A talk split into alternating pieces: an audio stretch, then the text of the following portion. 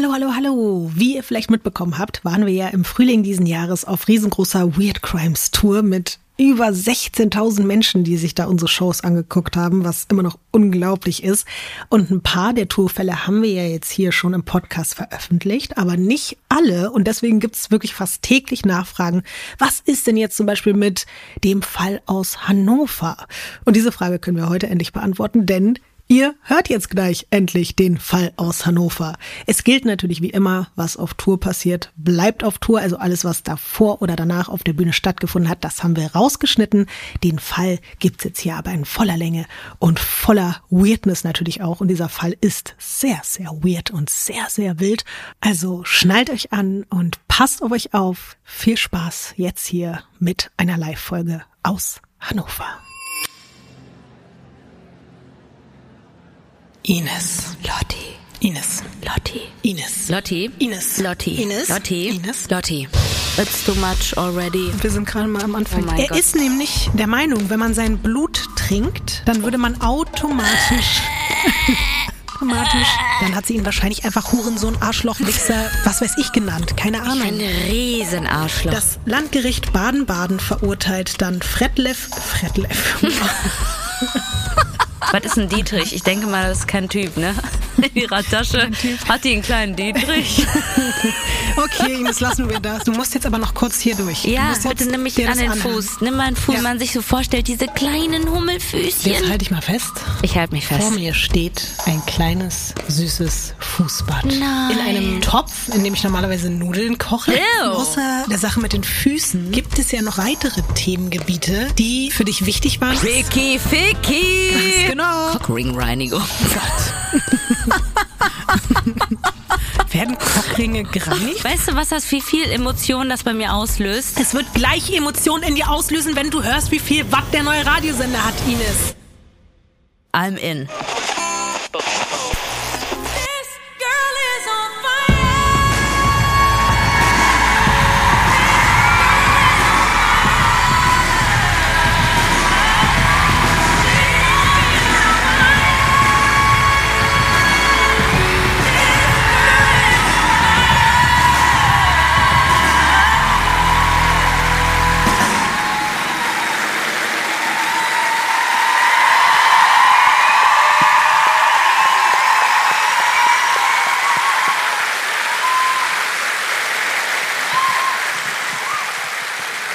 Wir hatten schon Angst, dass ihr nicht gut drauf seid, Hannover.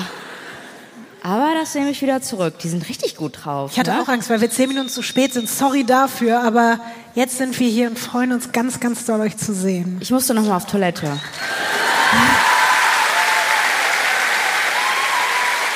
Groß.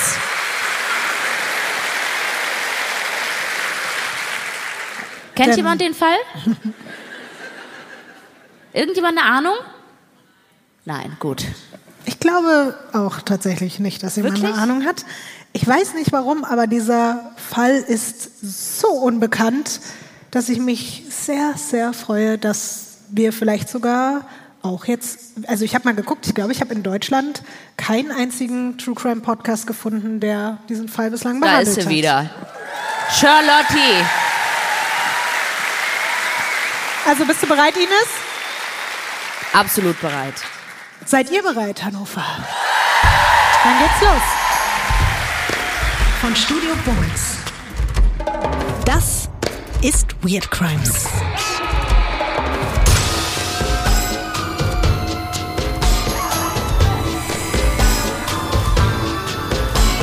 Der True Crime Podcast über die absurdesten, bizarrsten und unglaublichsten Kriminalfälle. Mit mir, vis-à-vis. Und ich bin Ines Agnoli.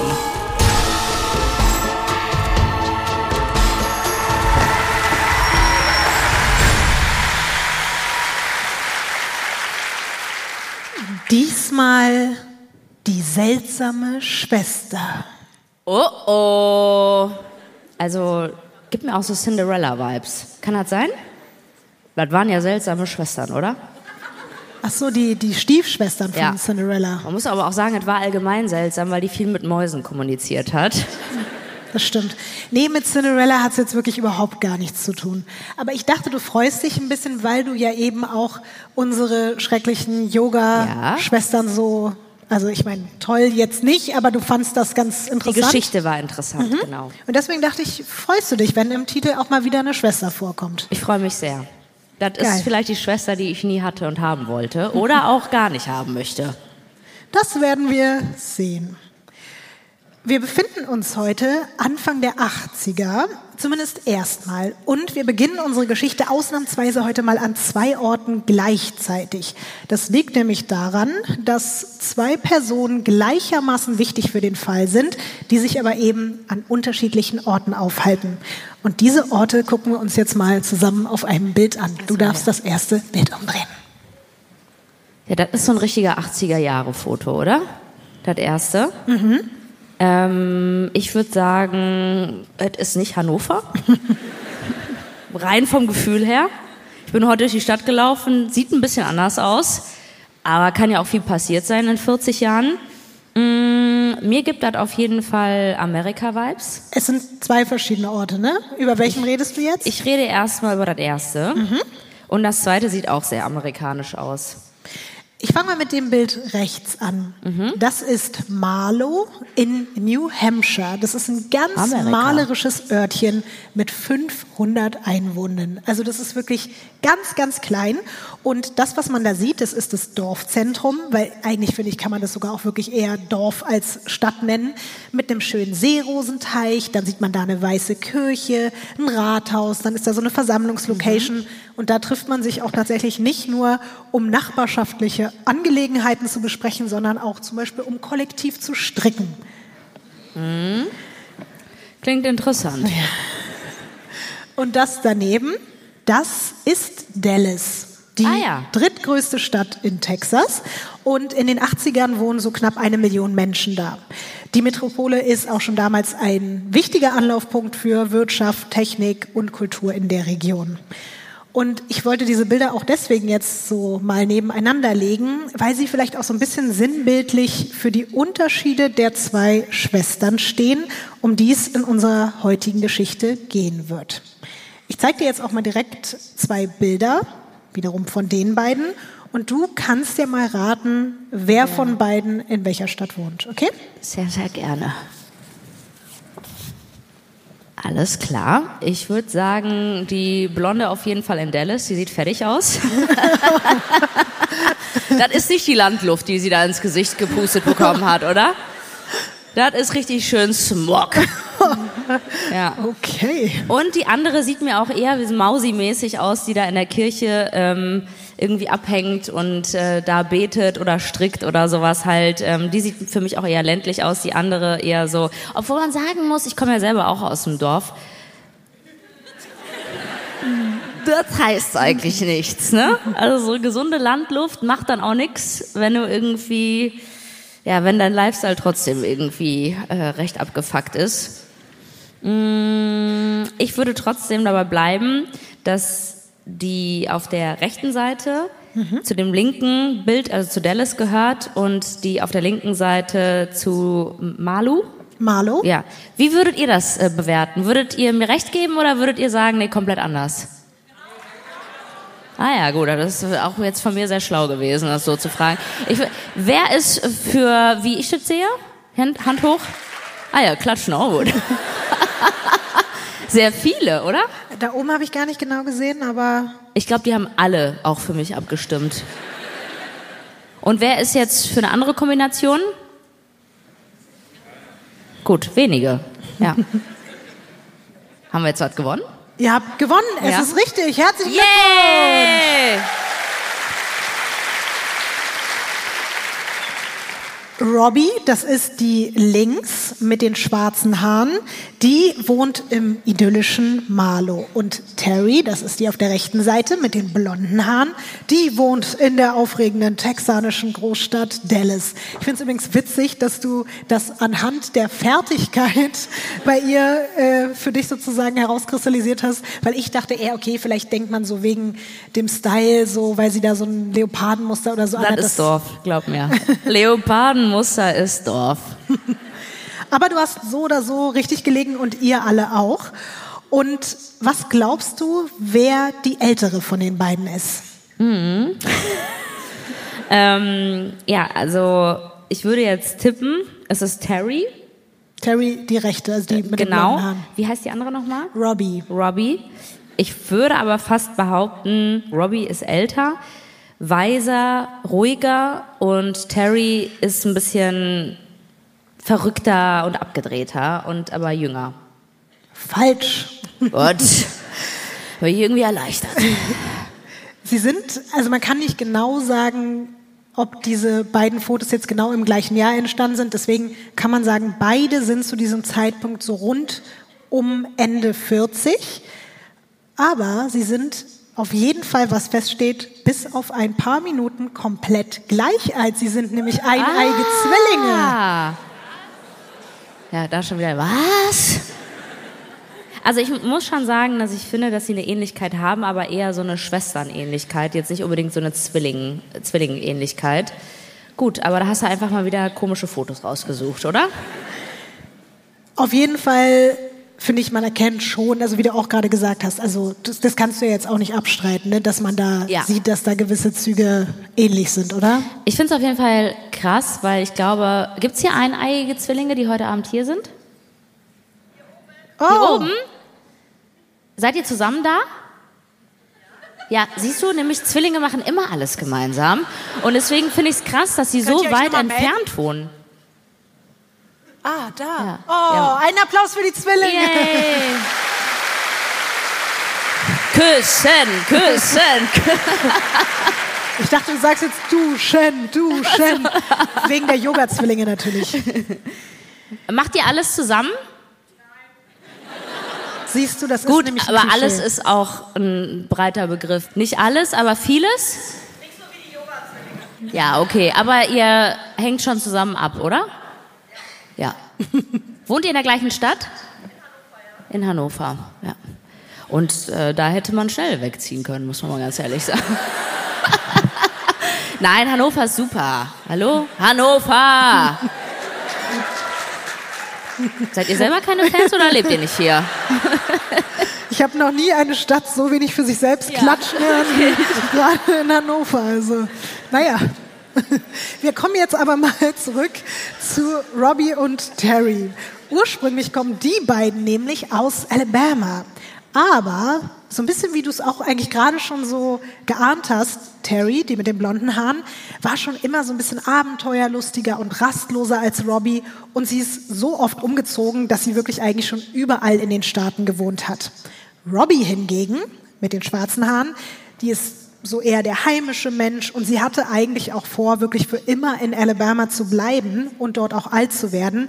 Aber wegen eines schweren Schicksalsschlags ist sie aus ihrer Heimat weggegangen.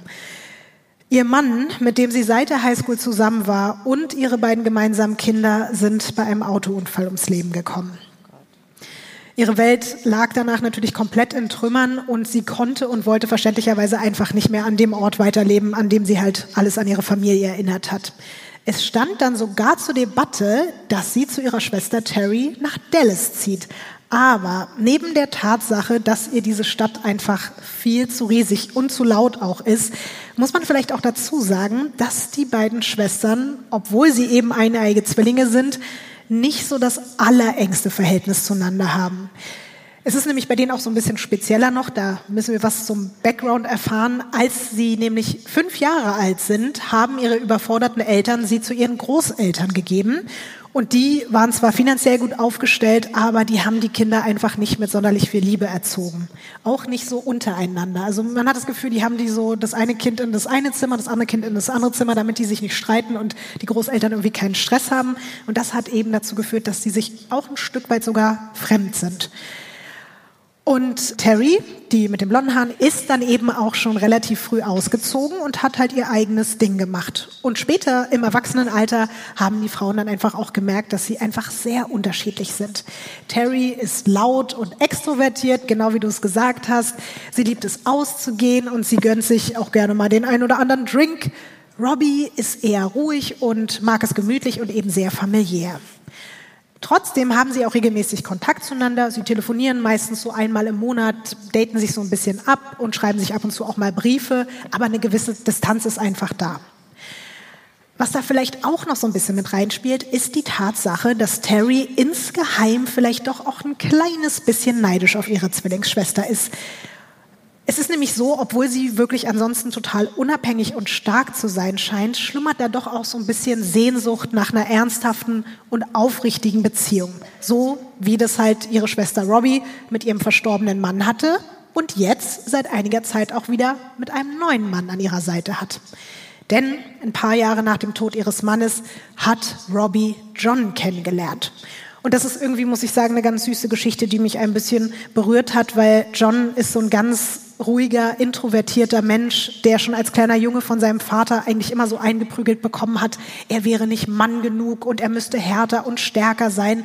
Und das ist er aber einfach nicht. Und deswegen hatte er nie viele Freunde und auch nie viele Frauen. Aber Robbie hat sich einfach in ihn verliebt, genau so wie er ist.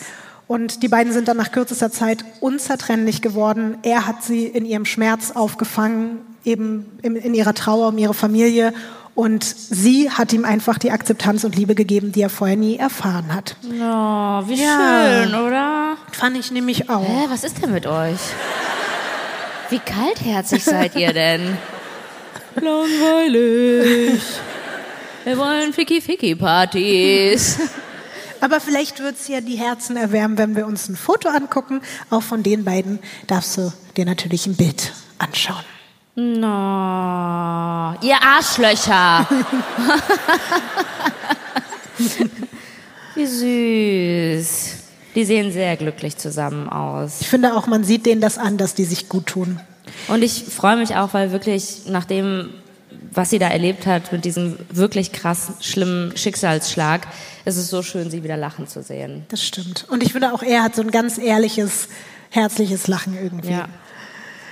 Robbie und John haben sich übrigens in Florida kennengelernt. Da war sie nämlich gerade auf der Suche nach einem Ort für sich, wo sie neu anfangen kann. Und dann war da auf einmal John und nur ein paar Monate später sind die zwei ins kleine verschlafene Marlow gezogen, weil da der Bruder von John ein leerstehendes Häuschen besessen hat und da sind sie dann eben eingezogen. Auch das darfst du dir auf dem nächsten Bild mal, angucken. Geht ja ein Bild nach dem anderen. Na klar. Ah, das ist äh, ja ein leerstehendes Haus.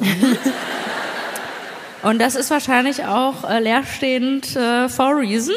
Oder äh, ist das jetzt idyllisch? Also das sieht für mich auf jeden Fall nach so einem Haus aus, wo ich nachts äh, einen sehr großen Bogen drum machen möchte.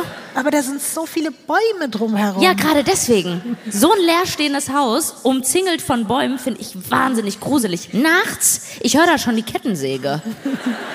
Aber jetzt, wo die da drin wohnen, ist es ja nicht mehr leerstehend. Ich finde es trotzdem gruselig. Ich also verstehe es schon so oder? ein bisschen. Ja ich gebe jetzt zu, wäre jetzt auch nicht mein Traumhaus und auch die Umgebung ist es schon, ist halt auch sehr abseits und gibt mir auch ein bisschen Horrorfilm-Vibes. So. Ich, ich finde auch, man muss auch nicht nur, weil das ein leerstehendes Haus ist, was man da zur Verfügung hat, dahin ziehen, oder? Also das ist auch für mich wäre auch ein Grund, komm, lass hier bleiben, oder? Aber Einzimmerwohnung ist auch okay. Ines, tatsächlich haben die einfach nicht so einen großen finanziellen Spielraum. Und deswegen, weißt du, wenn da der Bruder ein Häuschen hat, wo niemand drin wohnt, dann sagt man halt, komm, ziehen wir lieber da ein, weil die hatten keine andere Möglichkeit. Und natürlich ist es kein Palast, aber das finde ich auch wieder sehr sympathisch. Es reicht sowohl Ey, Robbie als auch John komplett aus. Die beiden schlafen dort ruhig und glücklich und selig und sind dankbar.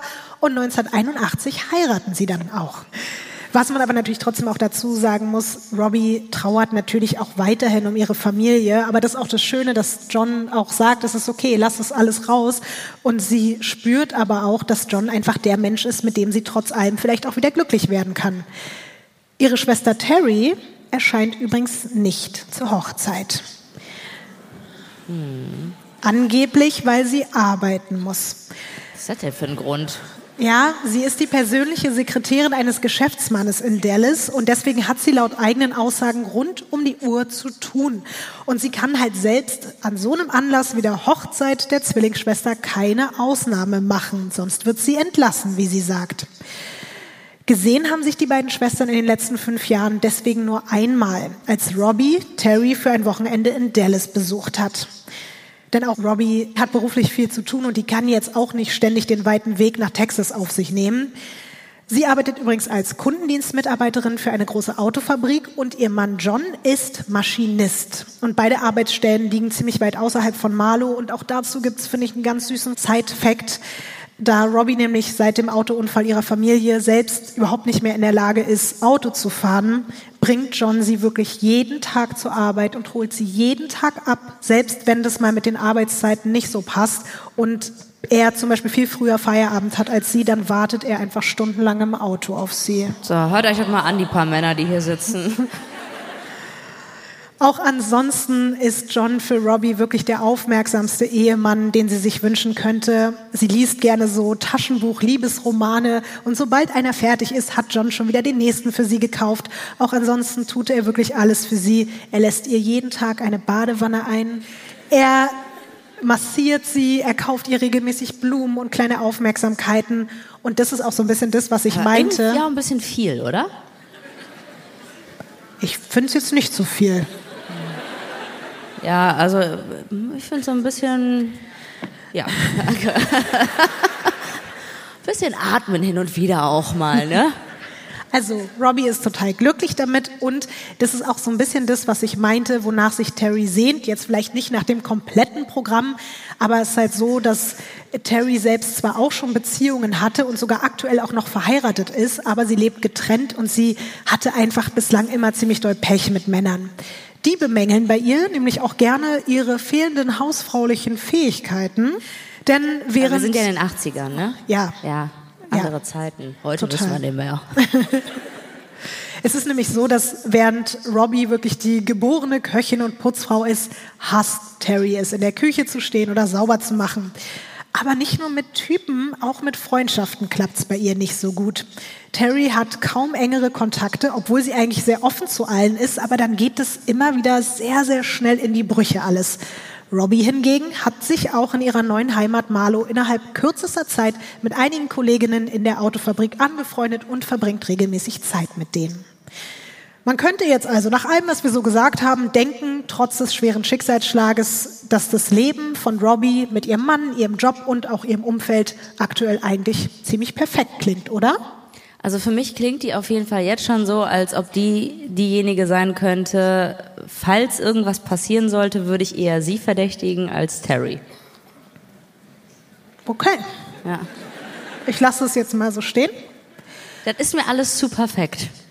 Da kann irgendwas nicht Ich stimmen. wollte gerade sagen, was jetzt nicht perfekt ist, aber das ist jetzt tatsächlich ein bisschen tragisch. oh nein. Ja, deswegen pass auf, was du jetzt über Robbie Ich wollte gerade sagst. sagen, ey. Ja, es ist an sich ja, wie gesagt, auch alles, also ich meine, es ist nicht unbeschwert, aber an sich ist alles soweit eigentlich schön. Aber da gibt es etwas, was ihr Glück schon wieder extrem ins Wanken bringt. Vor einigen Jahren hat man bei ihr nämlich einen inoperablen Gehirntumor entdeckt. Wie schlimm der jetzt eigentlich wirklich ist, auch so zukunftsprognostisch, hat sie John, seitdem sie mit ihm zusammen ist, noch nie so richtig offenbart. Bislang musste sie halt in seiner Wahrnehmung einfach nur ab und zu mal zum Arzt, aber jetzt ist es so, dass sich ihr gesundheitlicher Zustand gerade extrem verschlechtert und Robbie braucht medizinische Hilfe. Im kleinen Marlow ist die gesundheitliche Versorgung jetzt aber nicht auf sowas Spezielles ausgerichtet und das erzählt Robbie ihrer Schwester Terry am Telefon. Und sie teilt auch ihre Sorgen mit ihr, dass sie und John sich das jetzt eigentlich zeitlich und finanziell gar nicht leisten könnten, jetzt regelmäßig für irgendwelche Behandlungen in eine größere Stadt zu pendeln. Und sie müssen ja eigentlich auch weiter arbeiten. Sie müssen ja Geld verdienen und sie weiß gar nicht, wie sie das alles unter einen Hut bekommen sollen. Und sie ist total verzweifelt und weint. Und Terry sagt daraufhin irgendwann, weißt du was? Scheiß drauf, du kommst jetzt zu mir nach Dallas. Hier gibt's Spezialisten, hier wird dir geholfen, du kannst kostenlos bei mir wohnen und bleibst halt so lange hier, bis dir besser geht. Und John kann währenddessen weiter Geld verdienen. Robbie und auch John sind schon so ein bisschen überrascht, weil so eine selbstlose Aktion jetzt eigentlich nicht unbedingt so Terrys Art entspricht. Aber sie sind natürlich beide auch super dankbar für diese Option. Was glaubst du denn? Nimmt Robbie dieses Angebot von ihrer Zwillingsschwester an? Ja, ich glaube irgendwie schon, weil also so, ein, so eine schlimme Krankheit und äh, so einen schlimmen Hirntumor, ich glaube, da versucht man wirklich alles, was möglich ist und deswegen glaube ich schon, dass sie das macht. Schweren Herzens nimmt sie das an, weil natürlich möchte Robbie ihren John eigentlich nicht alleine in New Hampshire zurücklassen. Die sind ja auch noch gar nicht so lange verheiratet. Aber das scheint jetzt einfach erstmal der sinnvollste Weg zu sein. Und auch John lässt sie nur ungern gehen, aber er ist super erleichtert, dass Terry sich nun anscheinend auch doch ein bisschen mehr für das Leben ihrer Zwillingsschwester interessiert als die Jahre zuvor. Er würde sich natürlich auch am liebsten selbst um Robbie kümmern, aber das Wichtigste ist jetzt einfach, dass es seiner Frau bald wieder besser geht dass diese Reise genau das Gegenteil bewirken wird, kann noch niemand ahnen. Obwohl eine bestimmte Person schon. Oh, oh. ich habe auf irgendeine Reaktion gewartet gerade. Und ich war einfach nur so, sag. Im September 1982 bringt John seine Frau dann zum Flughafen, um sich zu verabschieden, bevor sie ins fast 3000 Kilometer entfernte Dallas zu Terry fliegt. Die beiden umarmen sich lange, schließlich ist es jetzt halt erstmal ein Abschied auf unbestimmte Zeit. In den nächsten Wochen hat das Ehepaar regelmäßig Kontakt, aber nach einem Monat wird es plötzlich immer stiller rund um Johns Telefon, bis er im November gar nichts mehr von Robbie hört. Ach du Scheiße. Stattdessen meldet sich Terry. Und sie berichtet, dass es ihrer Schwester sehr schlecht geht und sie inzwischen stationär im Krankenhaus liegt und nicht ansprechbar ist. John überlegt sofort einen Flug zu buchen, obwohl er sich das eigentlich gar nicht leisten kann. Aber Terry sagt dann, du, warte mal noch ab, du kannst hier gerade eh nichts für sie tun und ich bin ja bei ihr und ich passe auf sie auf. Sie verspricht sich sofort wieder zu melden, sobald es Neuigkeiten gibt. Am 10. November 1982, knapp zwei Monate nachdem er seine Frau zum Flughafen gebracht hat, klingelt bei John auf der Arbeit das Telefon. Es ist Terry mit den versprochenen Neuigkeiten. Sie teilt ihm mit, dass Robbie im Krankenhaus an ihrem Gehirntumor gestorben ist. Ich glaube das nicht. Ich glaube nicht, dass sie gestorben ist. Deswegen ich habe eine Hoffnung. John versteht erstmal die Welt nicht mehr, der glaubt das auch nicht, weil es ging ihr ja gar nicht so schlecht, als sie ins Flugzeug gestiegen ist. Er steht jetzt also komplett unter Schock, seine große Liebe verloren zu haben und dann halt auch nicht mal in den letzten Stunden irgendwie bei ihr gewesen sein zu können. Terry wiederum wirkt ziemlich klar und gefasst und sie berichtet John dann auch, dass Robbie kurz vor ihrem Tod einen Brief hinterlassen hat in dem steht, dass sie keine Art von Beerdigung oder Gedenkfeier haben möchte. Und ihr Körper soll dem Texas Medical Research Center gespendet werden, damit man Tumorerkrankungen weiter erforschen und zukünftig vielleicht auch besser behandeln kann. Terry bietet auch direkt an, dass sie sich um alle bürokratischen Angelegenheiten kümmern kann, also so Sachen wie Sterbeurkunde und so, damit John sich in seiner Trauer jetzt nicht damit rumschlagen müsste. Es gibt aber noch eine weitere wichtige Sache. In diesem Brief steht, dass Robbys größter Wunsch sei, dass sich Terry und John im Falle, dass sie stirbt, umeinander kümmern. Und ich, sich gegenseitig ey, trösten sollen. Also ist Robbie jetzt wirklich gestorben? Also 100 Prozent, da kommt kein Plot-Twist oder so. Robbie ist wirklich gestorben, Lottie. Robbie ist tot. Oh nein. Ich will jetzt aber, wie gesagt, auch nicht zu viel, aber Robbie wird nicht zurückkommen. Das, oh nein. Ja. Was? Ich dachte, es geht um die Schwestern und dann reißen die sich an den Haaren und fahren Auto und duschen und sowas halt. Ich habe überhaupt nicht damit gerechnet, dass Aber die das, eine das, so schnell stirbt. Die seltsame Schwester, nicht die seltsamen Schwestern. Ja, ich habe das Ende, das habe ich mir eingebildet. Ja. Gehofft. Oh nein. Wir müssen auch noch mal zu diesem Brief zurückkommen, weil es wirklich ziemlich absurd ist. Also da steht, wie gesagt, drin, die sollen sich umeinander kümmern und die sollen sich gegenseitig trösten. Also äh, Terry und John. Körperlich trösten wahrscheinlich, ne? In dem Brief hat sie eben auch. sie hat's gesagt, das ist ja. Unser Publikum. Ja.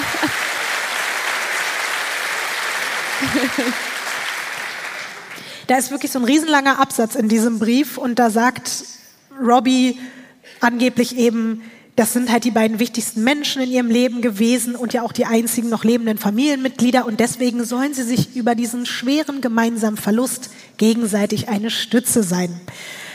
John ist verständlicherweise immer noch komplett überfordert. Der hat gerade erst erfahren, dass seine Frau tot ist. Und hatte davor sehr wenig Kontakt auch mit Ja, ihr. also die haben sich ja auch noch nie gesehen so. Und deswegen ist er natürlich so, oh Gott, was passiert jetzt hier? Aber klar, der sagt halt, alle Wünsche, die Robbie noch hatte, möchte er unbedingt erfüllen.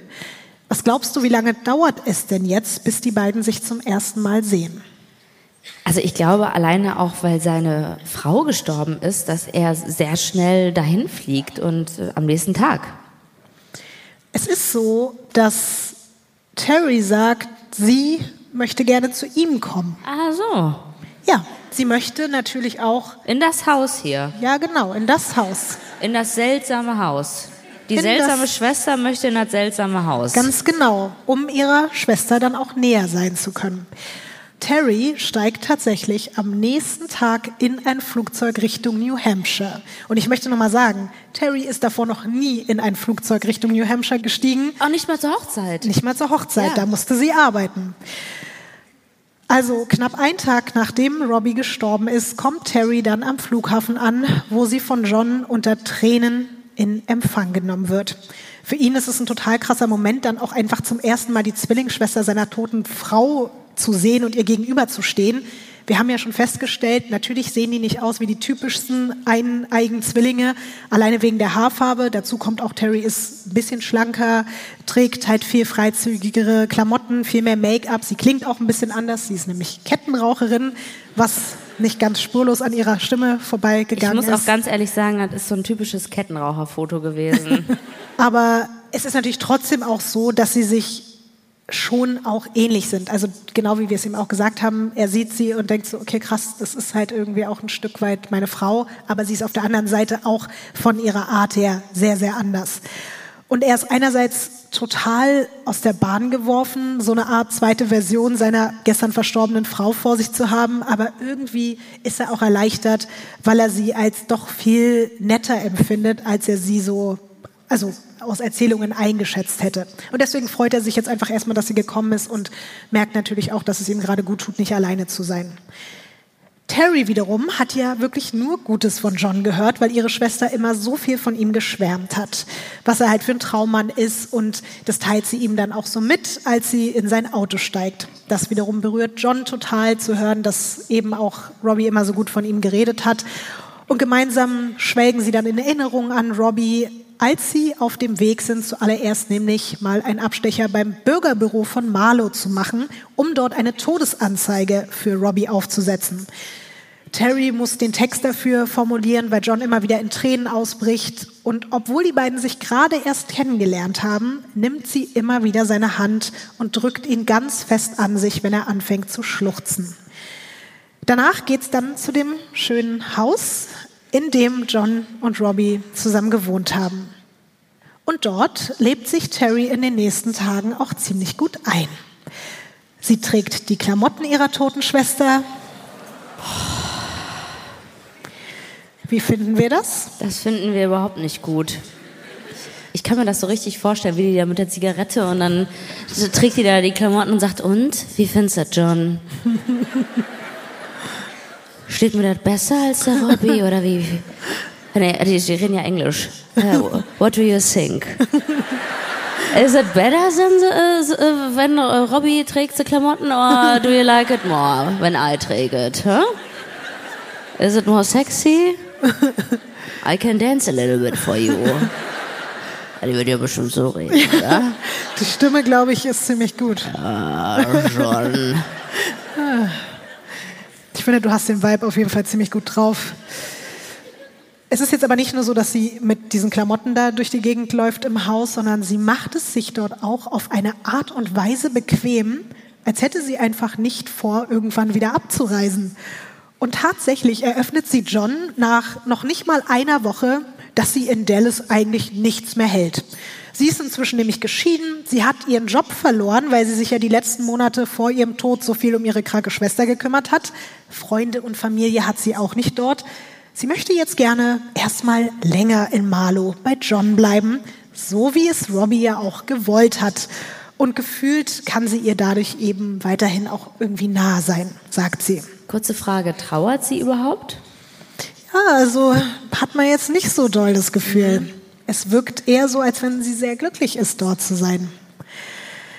John weiß jetzt auch weiterhin nicht so richtig, ob das die beste Entscheidung ist und ob er wirklich einfach sagen kann, ja, komm, wohn hier jetzt hier ein, trag ihre Klamotten. Der ist einfach immer noch super überfordert, aber er merkt halt auch, sobald er mal fünf Minuten mit seiner Trauer alleine ist, weint er sich die Augen aus dem Kopf und zusammen mit Terry geht's ihm einfach ein bisschen besser. Und Terry sagt, dass es ihr genauso geht. Also sie sagt auch, ja, wenn du nicht da bist, dann weine ich auch ganz viel. Aber nicht aus den Augen. Ja. Man hat sie bislang halt nicht so viel weinen gesehen, aber naja. Die beiden schaffen es also anscheinend wirklich, sich gegenseitig aufzufangen. Und wenn das auch noch im Sinne seiner Frau war, dann soll es jetzt halt wohl so sein. Er überlässt seiner Schwägerin dann auch offiziell das Schlafzimmer und er schläft auf der Couch im Wohnzimmer. Zumindest die ersten Wochen. Irgendwann sagt hey, was Terry. Was gerade gesagt hat. Ficky, Ficky. Ja, irgendwann sagt Terry nämlich, komm, wir sind doch eine Familie. also, ah, das ist der Icebreaker oder was? Ja, und sie sagt halt auch, es ist doch ungemütlich, wenn du da immer auf der Couch schläfst und Robbie hätte ja bestimmt auch nichts dagegen gehabt. Doch, ich glaube schon, dass sie was dagegen gehabt hätte. Ja, glaube ich irgendwie schon. Ja, denke ich auch. Und sie beruft sich aber halt immer wieder auf diesen Brief und sagt, ja, das stand doch drin, wir sollen füreinander da sein. Also sollten wir das jetzt auch in jeglicher Hinsicht. Und der John hat auch gar nicht gefragt, wer der eigentliche Verfasser oder Verfasserin dieses Briefes war? Sie hat ihm den Brief ja sogar mitgebracht und er hat diesen Brief gelesen und für ihn war das halt auch tatsächlich Robbys Handschrift und deswegen, aber ich meine, der hat auch die ganze Zeit geweint. Er hatte die ganze Zeit seine ja. Augen voller Tränen und ob der so gut gesehen hat zu diesem Zeitpunkt, weiß ich nicht, ehrlich gesagt. Er ist wirklich weiterhin, das muss man echt dazu sagen, in einem kompletten Ausnahmezustand. Das sagen auch alle Menschen später über ihn. Der konnte eh kaum noch schlafen. Der war komplett wie in so, also in so einem Zombie-Modus. Und deswegen hat es für ihn jetzt auch keinen großen Unterschied gemacht, ob er jetzt im Bett oder auf der Couch wach liegt. Also hat er dem dann zugestimmt und hat gesagt, okay, wenn sie das jetzt möchte, dann schlafe ich halt jetzt mit ihr auch noch in einem Bett. Aber so richtig stark von seiner Persönlichkeit ist der John jetzt auch nicht. Das, ne? natürlich kann man jetzt so sagen, warum macht er denn das alles mit? Aber er, also mir bringt es wirklich auf den Punkt, er hat einfach keine starke Persönlichkeit und er ist total abhängig davon, was andere Menschen auch von ihm wollen und er macht einfach, weil er will alle glücklich machen. Aber er ist auch einfach in tiefer Trauer. Wir wissen nicht, wie wir reagiert hätten in diesem Moment es fühlt sich dann natürlich teilweise auch so ein bisschen an, als wäre seine Frau einfach wieder da. Aber halt schon eine sehr andere Version von ihr. Während Robbie halt zu Hause immer geputzt und gekocht hat, liegt Terry auf der Couch rum, guckt Fernsehen und während Robbie gerne am Sonntagmittag Kaffee und Kuchen sich reingepfiffen hat, hat Terry halt am Samstagabend Bock, mit John in Bars zu gehen und halt zu saufen und zu rauchen. Fühle ich aber irgendwie für John ist natürlich auch so, okay, darf er jetzt eigentlich überhaupt so Spaß haben schon? Es, fühlt sich alles irgendwie auch mal ein bisschen komisch an. Was Terry auf jeden Fall mit ihrer verstorbenen Schwester gemeinsam hat, sie liebt es auch, massiert zu werden.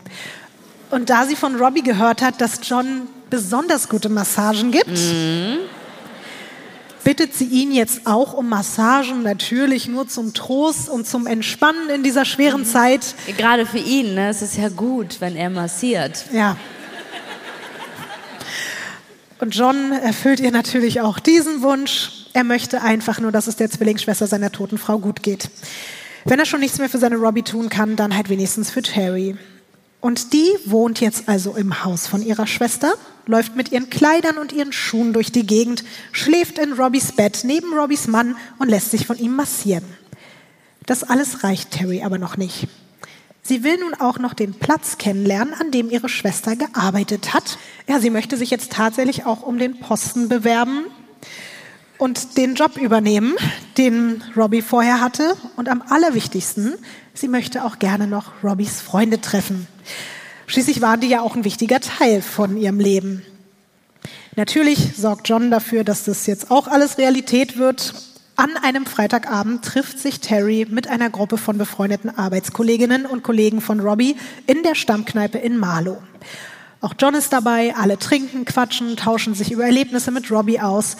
Und Terry ist einfach nur unglaublich glücklich, als habe sie sich halt genau so einen Freundeskreis schon immer gewünscht. Nach nur wenigen gemeinsamen Stunden schmiedet sie direkt Pläne. Sie lädt die ganzen Freunde ihrer toten Schwester zu Dinnerpartys zu sich. Also eigentlich in Robbys Haus ein, aber sie spricht auch schon von ihrem Haus und sagt halt wirklich zu, zu jedem so, komm, komm doch morgen vorbei, dann können wir hier, da kochen und da können wir die Party machen. Und als sie dann später wieder mit John ins Ehebett steigt, hat sie das Gefühl, dass das wirklich ein super Abend war und dass das Kennenlernen mit ihren potenziellen neuen Freunden und Kollegen super gelaufen ist. Was sie nicht mitbekommen hat, der Freundeskreis ihrer Schwester findet Terry irgendwie seltsam. Und sie finden die ganze Geschichte rund um Robbys Tod seltsam. Wenigstens die. So wie du, ja. ja. Und auch bei denen ist es übrigens so, dass die schon merken, dass bei John so, also sie sind einerseits, okay, warum merkt er das nicht, aber sie ziehen wirklich in Betracht, dass der Typ komplett unter Schock steht und einfach unzurechnungsfähig ist gerade. Die Gruppe beschließt jetzt aber, der Sache auf den Grund zu gehen. In den nächsten Tagen besorgen sie sich die Traueranzeige, die Terry für Robbie verfasst hat. Darin beschreibt sie dann auch nochmal diesen selbstlosen Wunsch ihrer Schwester, ihre Leiche dem Texas Medical Research Center zur Verfügung zu stellen. Die Freunde entschließen sich dort anzurufen. Gut. Was glaubst du, finden sie heraus? Dass es nie einen Anruf gab und dass die in dem Texas Chainsaw äh, Massacre äh, Medical noch nie von Robbie gehört haben. Es gibt dieses Forschungszentrum gar nicht. Ah, noch besser. Ja, also das Texas Chainsaw Research Center hat sich anscheinend nur jemand ausgedacht. Sie rufen dann stattdessen bei allen anderen möglichen Forschungsinstituten in Texas an, um wirklich ganz sicher zu gehen, dass da vielleicht nicht irgendwas falsch geschrieben wurde. Aber nirgendwo wurde die Leiche einer Robbie Human angenommen. Einer der Freundinnen wendet sich daraufhin an einen Reporter in Texas und bittet ihn darum, Robbys Sterbeurkunde ausfindig zu machen. Der meldet sich dann irgendwann zurück und sagt, in ganz Texas gibt es keine offiziellen schriftlichen Aufzeichnungen über den Tod einer Robbie Human im November 1982. Und das ist der Punkt, an dem die Freunde sich offiziell an die Behörden wenden. Sie melden sich bei der örtlichen Polizeidienststelle in Marlow. Haben die John darüber informiert oder weiß der noch gar Noch nicht, weil sie waren wirklich so, wir wollen jetzt hier erstmal gucken, was wir herausfinden, bevor wir ihn jetzt irgendwie noch wahnsinniger machen. Und ein Officer ruft dann, nachdem er auch diese ganze merkwürdige Story gehört hat, in allen möglichen Police Departments in Texas an, um etwas über Robbys Tod zu erfahren. Aber auch er hat keinen Erfolg. Es scheint so, als hätte niemand außer Terry irgendwas von Robbys Tod mitbekommen. Also sie war auch nie in einem Krankenhaus anscheinend, ne? Nein. Stattdessen wird der Polizist dann anderweitig fündig. Es gibt nämlich einen USA-weiten Fahndungsaufruf für eine Frau namens Terry Lynn Clifton, die wegen verschiedener Drogendelikte gesucht wird. Nachdem die Ermittler sich mit der zuständigen Strafverfolgungsbehörde austauscht, sind sich alle einig. Es könnte sein, dass Terry Martin, wie sie eigentlich mit Nachnamen heißt, eine flüchtige Drogenschmugglerin ist, die versucht hat, durch den Tod ihrer Schwester im beschaulichen New Hampshire unterzutauchen und sich dort ein neues Leben aufzubauen, indem sie einfach das perfekte Leben ihrer Schwester übernimmt. Wenn das jetzt so stimmt, dann hat ja auch der Plan von Terry ziemlich gut funktioniert. Denn Terry lebt jetzt seit knapp zwei Monaten in Marlow und es gibt sogar wirklich Bekannte und Nachbarn, die sagen, dass John und Terry mittlerweile wirklich auch den Eindruck eines ganz normalen Ehepaares erwecken würden. Und wenn die blonden Haare nicht wären, dann würden manche eben denken, Robbie wäre nie weg gewesen. Aber diese vermeintlich heile neue Welt des Witwers und der hinterbliebenen Zwillingsschwester wird am 12.01.1983 komplett in sich zusammenfallen. Denn an diesem Tag wird Terry Martin dann von Beamten auf der Straße in Marlow angehalten. Und was dann passiert, hören wir uns jetzt mal aus erster Hand von den zuständigen Ermittlern an, die in dem Moment dabei waren. Said, we We need to talk to you because you're not who you say you are, and we're going to find out who you are right now. She looked to the ground and she said, No, you're right. In a very calm voice, which we weren't anticipating at all. She says, Look, take me to the police department, and I'll tell you who I am. Hast du was verstanden? Ich habe so ein bisschen was verstanden, weil ich bin ja Native Speaker. ähm, deswegen reicht das. Äh, Soll ich es nochmal komplett English. übersetzen? Sie gehen also auf Sie zu, auch für alle, die es jetzt wie gesagt gerade nicht verstanden haben, und sagen ihr, dass sie wissen, dass sie nicht diejenige ist, für die sie sich ausgibt. Und überraschenderweise reagiert sie eben sehr ruhig und sagt, ja, Sie haben recht. Und sie sagt, nehmen Sie mich mit aufs Revier, ich erzähle Ihnen, wer ich bin. Und auch dort geht's dann ganz schnell, weil Terry gibt sofort zu, dass sie eine gesuchte Kriminelle ist, die auf der Flucht ist. Die Beamten sind davon total überrumpelt, dass es so schnell geht, weil die dachten, die müssen jetzt erstmal ewig bohren, um überhaupt irgendeine Aussage zu bekommen. Und die sind dann so, okay, haben wir es doch gewusst, Sie sind also die gesuchte Drogenschmugglerin. Und daraufhin ist Terry irritiert und sagt, nee, also ich bin keine Drogenschmugglerin. Und plötzlich stellt sich raus, das Ganze war nur ein Zufall. Man hat Terry in dem Glauben verhaftet, diese Schmugglerin zu sein, für die es eben einen offenen Haftbefehl gibt, weil die eben auch Terry heißt, aber ganz anders geschrieben wird. Terry wiederum wird tatsächlich auch von der Polizei gesucht, aber wegen was ganz anderem. Und sie hat deswegen aber direkt zugegeben, dass sie gesucht wird, weil sie sich dachte, okay, fuck, hat jetzt keinen Sinn zu lügen, die wissen anscheinend eh schon, wer ich bin. Aber eigentlich wissen die Ermittelnden bis hierhin so gut wie gar nichts. Nicht, wer Terry Martin wirklich ist, nicht, warum sie gesucht wird und auch nicht, was mit ihrer Zwillingsschwester Robbie passiert ist. Wollen wir all diese Punkte mal zusammen aufarbeiten? Nein, nee, lass. Komm. Ja, natürlich. Lotti. Also, bitte erzähl, Lotti. Ines, du darfst das nächste Bild umdrehen. Hä? Audrey? Mary? Hilly? Das ist ein polizeiliches Suchplakat von einer Frau, die schon seit 1980 verschwunden ist. Der Name dieser Frau, Audrey Marie Hilly. Kommt diese Frau dir irgendwie bekannt vor? Ja, die sieht den beiden sehr, sehr ähnlich, oder? Ja? Also die sieht natürlich aufgrund ihrer dunklen Haare Robbie ähnlicher als jetzt Terry. Und jetzt bin ich maximal verwirrt. Das wolltest du, ne? Seid ihr auch verwirrt? Gut. Lotti ist gerade richtig glücklich in dem Moment. Also, das, wie gesagt, ist Audrey Marie Hilly. Das ist aber auch Terry. Oh Und- mein Gott, es ist nur eine Person die ganze Zeit schon gewesen. Oh, Ines, jetzt mach mir hier nicht meinen Scheiß kaputt, du Arschloch. Wie arbeite ich eine Stunde darauf hin? Ich muss auf meinen Puls aufpassen. Puh. Eine Stunde 15 arbeite ich hier darauf hin. Direkt 130. Ich weiß überhaupt gar nicht, was ich gerade gesagt habe. Das habe ich schon wieder vergessen. Bitte erzähl weiter, Lotti. Ich habe vorhin zu Leon Originalzitat gesagt, das ist von allen sieben Fällen auf der Tour mein Lieblingsmoment, mein Lieblingsplot-Twist. Jetzt kommst du. Ja, Aber freust du dich nicht auch so ein bisschen, Nee. dass du mich geschult hast? gar nicht. Also, äh, wir sind alle jetzt geblitzdingst. Äh, machen wir hier einmal ganz hell im Raum, ganz kurz. Ja. Ah, was? So. Wo sind wir? Oh, das da auf dem Bild Aha. ist Terry. Was? Aber, Ines, halte ich fest, das da auf dem Bild ist auch ihre Zwillingsschwester Robbie. Nein! Wie kann das denn sein?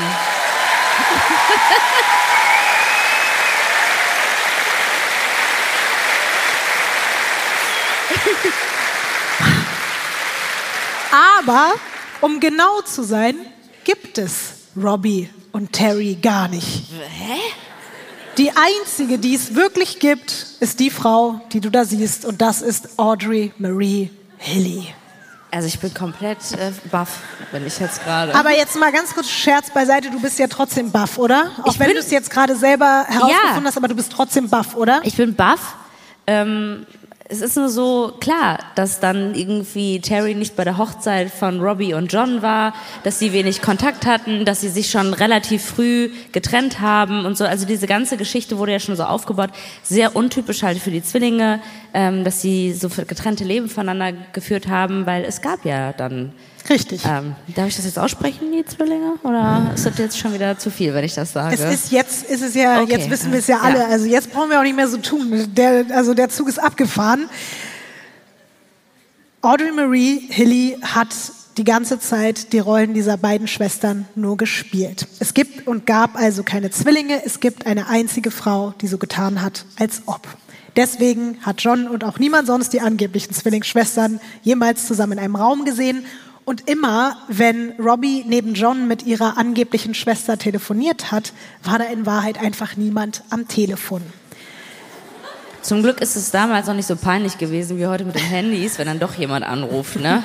Und dann merkt man halt so, ah ja, okay, sorry, falscher Anruf.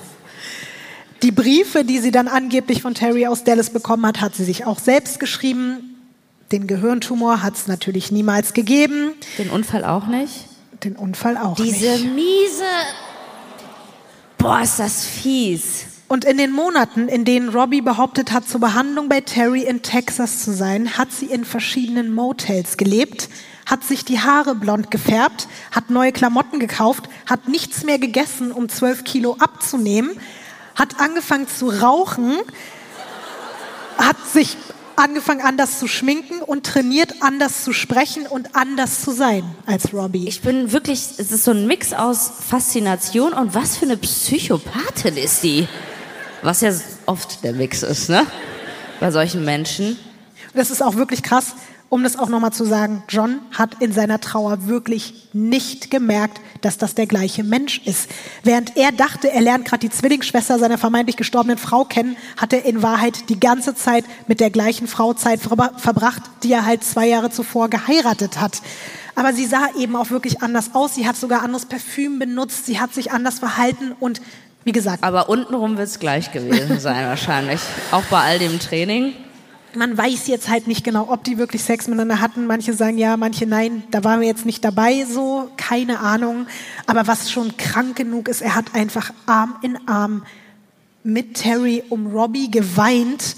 Und in der Realität hat einfach keine dieser beiden Frauen jemals wirklich existiert, weil ja nicht nur Terry, also die blonde Zwillingsschwester, war ja eine erschaffene Figur, sondern auch Robbie war von Anfang an nur eine Fake-Identität.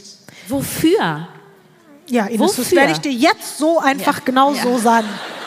So, wir kommen jetzt nochmal zurück zu der Person, die es eben wirklich gibt, die wir da sehen. Audrey Marie Hilly. Wir nennen sie jetzt mal hauptsächlich bei ihrem zweiten Namen. Das ist so ihr Rufname bei allen Leuten, also Marie. Die Beamten wissen jetzt also auch schon, dass es sich bei Terry Martin und Robbie Human um eine Person, nämlich Marie Hilly, handelt. Und dass hier ein großer Identitätsbetrug stattgefunden hat. Und es dauert auch nicht lange, bis die Verdächtige auspackt, warum sie sich neue Persönlichkeiten und Lebensgeschichten zugelegt hat und warum sie denn jetzt eigentlich wirklich gesucht wird. Es geht um, sagen wir mal, Kleinigkeiten wie nicht gezahlte Kaufhausrechnungen, aber auch größere Schulden für nicht abbezahlte Kredite. Richtig mit dem Gesetz in Konflikt geraten ist sie dann aber, wie sie zugibt, wegen Scheckbetrug.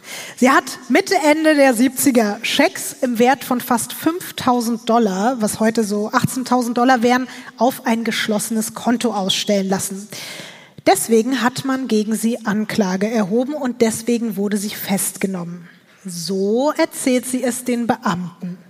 Und die denken sich jetzt natürlich, was du dir vielleicht auch gedacht hast und ihr euch vielleicht auch gedacht habt, so, ja, okay, wow, also wegen 5000 Dollar so einen Aufwand betreiben, untertauchen, auf der Flucht sein, neue Identitäten, eine davon sterben lassen, das ist halt ganz schön viel Aufwand wegen so einem dann doch verhältnismäßig kleinen Delikt. Natürlich überprüfen sie jetzt alles, was sie zu Audrey Marie Hilly finden können. und melden sich auch bei den zuständigen Behörden in Alabama. Und was sie dort über diese Frau und ihre Taten erfahren, ist noch viel, viel schlimmer, als sie sich jemals hätten vorstellen können. So, wir sind zurück bei der seltsamen Schwester, die es eigentlich gar nicht gibt. Es gibt nur eine seltsame Frau. Und die sitzt gerade auf einem Polizeirevier in New Hampshire, wird aber, nachdem man dort herausgefunden hat, wegen was sie seit Jahren zur Fahndung ausgeschrieben ist, direkt inklusive Polizeieskorte nach Alabama überstellt. Und dort fängt man jetzt an, das Leben der Audrey Marie Hilly, bevor sie als Robbie und später Terry ins tausende Kilometer entfernte Marlow gekommen ist, aufzuarbeiten. Und das machen wir jetzt hier auch, alle zusammen. Wir hören uns als kleinen Vorgeschmack auf das, was kommt, einen Ton von einem der Special Agents des FBI an, der sich mit diesem Fall viele Jahre beschäftigen musste. I've been in law enforcement for uh 30 years. Uh, I've had some very uh, important cases, very memorable cases, but I've never had a case that was more devastating to a community or that more closely resembled the um, portrayal of evil than this case. What the fuck? Ich sage, ist nur ein kleiner Vorgeschmack. Also Kurzfassung, er sagt, dass er in seiner 30-jährigen Karriere bei der Strafverfolgung viele wichtige und bekannte Fälle auf dem Tisch hatte, aber dass keiner so zerstörerisch und so teuflisch war wie dieser. Also diese 5000 Euro Schulden, das war nicht das Teuflischste, was die da angestellt hat, ne? Denke ich mal. Bei weitem nicht. Wir begeben uns jetzt also in die Vergangenheit, in die 20.000 Einwohnerstadt Anniston in Alabama. Dort ist Marie Hilly aufgewachsen und dort lebt sie auch. Nicht alleine, du darfst das nächste Bild umdrehen. Ui, sweet. Oder sind das jetzt Brother and Sister? Nee, das ist Marie in sehr jungen Jahren zusammen mit Frank Hilly. Die beiden lernen sich mit 16 in der Schule kennen und heiraten mit 18. Guck mal, da lachen die wieder, ne? Uns wurde ja schon so oft gesagt, auf älteren Fotos lacht man nicht, weil die Belichtungszeit so lange Ja. ging. Oder wenn man die Zähne verstecken möchte. Ja, genau. Ey, er, richtig sweet, er hat auch diesen Fuckboy-Blick drauf, oder? so, diesen Augenbrauen so ein bisschen hoch, so, ich bin eigentlich mit der, aber I'm open for other women. Die beiden bekommen zusammen zwei Kinder. Seht ihr auch, ne? Und du hast dich ja schon daran erinnert, was Robbie über ihr Schicksal mit ihrer Familie erzählt hat, ne? Auf jeden Fall. Von wegen alle tot. Wo wir alle Mitleid hatten mit ja, ihr. Ja, ich habe es ja genauso erzählt, wie sie es halt John die ganze Zeit erzählt hat, von wegen Mann tot, Kinder tot. Das war natürlich, wie gesagt, alles eine Lüge. Die komplette Familie Hilly gucken wir uns jetzt auch mal viele Jahre später zusammen an. Oh, ich hätte fast das falsche Bild hochgehoben. Ines. Oh. Süß. Warte mal, ich musste ganz. Ich dachte kurzzeitig. Ah, habt ihr auch gedacht? Ich dachte, der Blonde ist, ist der Typ und ich dachte so, boah, der ist gut gealtert. Ah, nein. Nee. Der Fuckboy ist ja ganz außen, oder? Ja, Aber ich sag mal, der Sohn kommt auf jeden Fall ganz nach ihm. Mhm. Ja, aber trotzdem eine süße Familie, oder? Ja, wir können ja noch mal kurz zusammenfassen. Das Foto ist Anfang der 70er entstanden. Da sind jetzt die zwei, also Marie und Frank, schon seit über 20 Jahren verheiratet. Und da sieht man eben auch die beiden gemeinsamen Kinder. Carol in der Mitte, die ist da circa elf. Und Mike, den du sweet findest, Ah, Mike, hör mal. der ist auch schon 18 zu diesem Zeitpunkt. Zum Glück. Ja. Sonst hätte ich jetzt ein Problem. Die Hillys, achso, und ja, außen ist Marie, also das haben wir jetzt, glaube ich, aber schon festgestellt. Die Hillys gelten als Vorzeigefamilie. Sie sind ein wichtiger Teil der nachbarschaftlichen Gemeinde. Die nehmen an allen möglichen Veranstaltungen rund um Kirche, Schule und Freizeitaktivitäten teil. Man sagt über die Hillies, dass sie bodenständig, zuverlässig, freundlich und gottesfürchtig sind.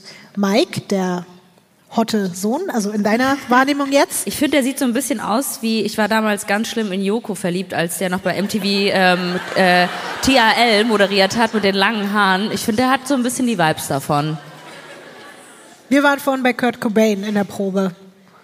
Ja, ist so ähnlich, oder? Ja. Joko, Kurt Cobain. Joko, der deutsche Kurt Cobain. Der Sohn, Mike, ist übrigens gerade dabei, Pastor zu werden. Das finde ich sehr schade gerade. Ja. Verschenktes Potenzial. Aber er heiratet trotzdem übrigens. Man darf ja in verschiedenen Konfessionen auch, darf man ja trotzdem verheiratet sein. Und er ist aber auch noch eben super jung. Ich glaube, mit 19 oder so heiratet er. Und er lebt dann nicht weit von seinem Elternhaus entfernt mit seiner Frau Theresa. Nur Carol, da in der Mitte, ist so ein bisschen das Sorgenkind. Als sie 14 ist, stirbt ihre beste Freundin an einem allergischen Schock und danach zieht sie sich ganz viel zurück und sie streitet sich sehr, sehr oft mit ihrer Mutter. Mit Frank, dem Vater, hat sie dagegen ein ziemlich enges und gutes Verhältnis. Umso härter trifft es die nun 15-jährige Carol, als ihr Vater 1975 an infektiöser Hepatitis stirbt. Er wird nur 45 Jahre alt. Das ist natürlich nicht nur für sie ein harter Schlag, die ganze Familie leidet extrem unter dem Verlust. Warte mal, wer ist jetzt gerade gestorben? Frank, ganz außen der ehemalige Ah, okay. Fuckboy. Ah. Also, wenn du das so formulierst, klingt das irgendwie despektierlich. So wollte ich das überhaupt nicht Ja, rüberbringen. ich habe auch gerade okay. überlegt, er ist gerade gestorben. Ne? Es Ja. tut mir leid. Ich Ja. wollte nur das wiederholen, was du zu dem ersten Foto gesagt Okay, hast. ihr Ehemann ist gestorben. Richtig. Ja. Auf jeden Fall ist es ein harter Schlag für die ganze Familie. Also immerhin auch einfach nach 25 Jahren Ehe hat Marie ihren Lebenspartner verloren. Das einzig Gute, wenigstens die finanziellen Sorgen halten sich danach in Grenzen, denn Frank Hilly hat für den Fall seines. Todes eine ganz gute Lebensversicherung abgeschlossen. Es sind 30.000 US-Dollar. Das sind jetzt umgerechnet, heute wären das ungefähr so 170.000 Dollar. Und das ist jetzt für die Familie natürlich kein Trost, aber einfach unglaublich viel Geld. Auf einen Schlag jetzt irgendwie fast 200.000 Dollar, also aus heutiger Sicht äh, zu haben, ist natürlich schon krass. Das Ding ist nur, Marie kann nicht gut mit Geld umgehen. Statt es zurück oder anzulegen, passt sie ihren Lebensstil dem neuen Kontostand an. Sie kauft jetzt keine normalen Lebensmittel mehr, sondern nur noch im Feinkostgeschäft. Sie kleidet sich komplett neu ein. Sie legt sich ein neues Auto und Schmuck zu. Dann kauft sie ihrem Sohn Mike und seiner Frau Theresa neue Haushaltsgeräte, der Tochter ein Fahrrad, eine Stereoanlage und neue Möbel. Ihrer Mutter, die nach dem Tod von Frank bei den Hillys eingezogen ist, einen Diamantring. Materiell gesehen geht es jetzt also allen ganz gut. Emotional und gesundheitlich sieht das leider anders aus. Maries Tochter Carol kommt über den Tod des Vaters überhaupt nicht hinweg und dann wird auch noch die Ehefrau von Mike krank, also Theresa. Genau wie die Großmutter sind der Sohn Mike und seine Frau auch nach dem Tod von Frank zurück in das Haus von Marie gezogen. Auch deswegen, weil die Schwiegertochter gerade ganz frisch schwanger ist. Und Marie als aufopfernde Mutter angeboten hat, den beiden bei der ersten aufregenden Zeit der Schwangerschaft zu helfen, sie zu unterstützen.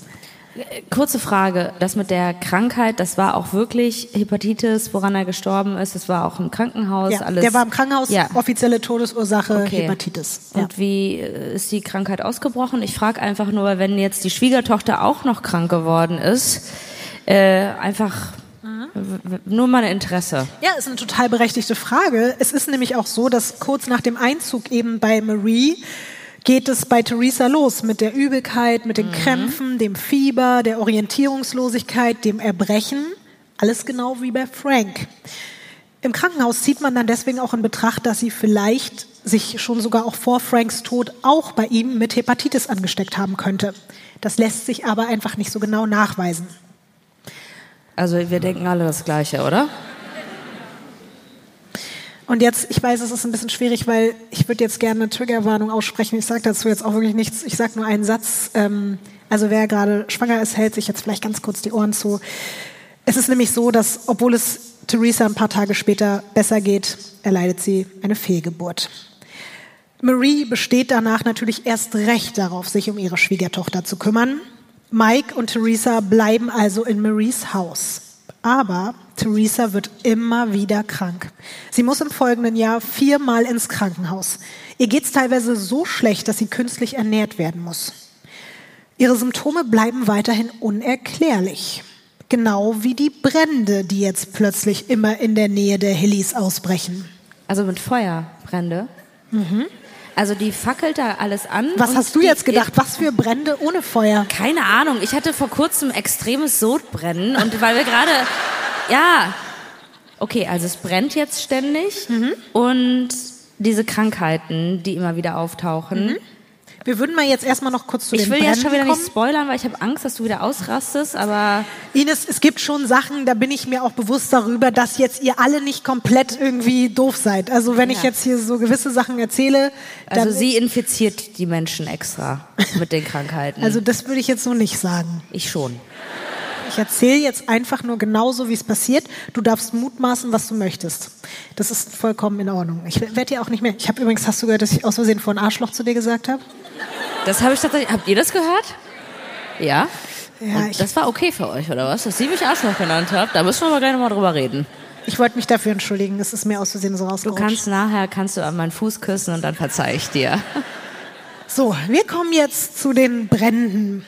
Es ist nämlich zum Beispiel so, dass durch Zufall genau in der Nacht im Haus von Marie ein Feuer entsteht, bevor Mike und Theresa nach über einem Jahr bei Marie ausziehen wollen.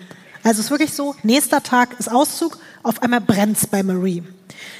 Der Brand kann zwar noch rechtzeitig gelöscht werden, man kann das Haus retten, aber der Rauch hat trotzdem schon genug Schaden angerichtet. Marie, ihre Tochter Carol und die Großmutter müssen jetzt auch mit bei Mike und Theresa in die neue Wohnung mit einziehen.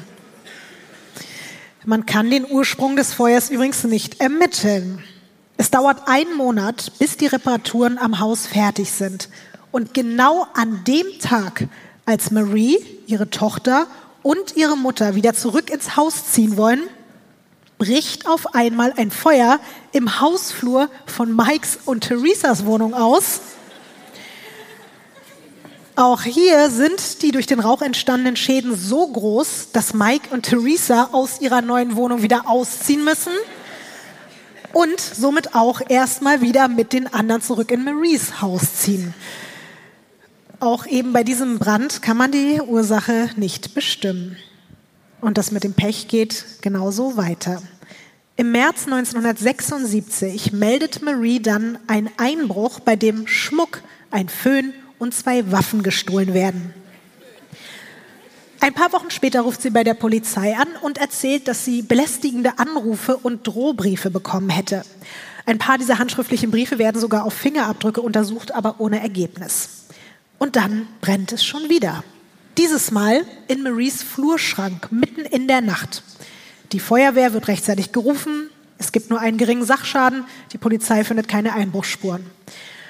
Und als wenn diese ganzen Brände und Einbrüche und Drohbriefe nicht schon schlimm genug wären, stirbt Anfang Januar 1977 dann auch noch Maries Mutter.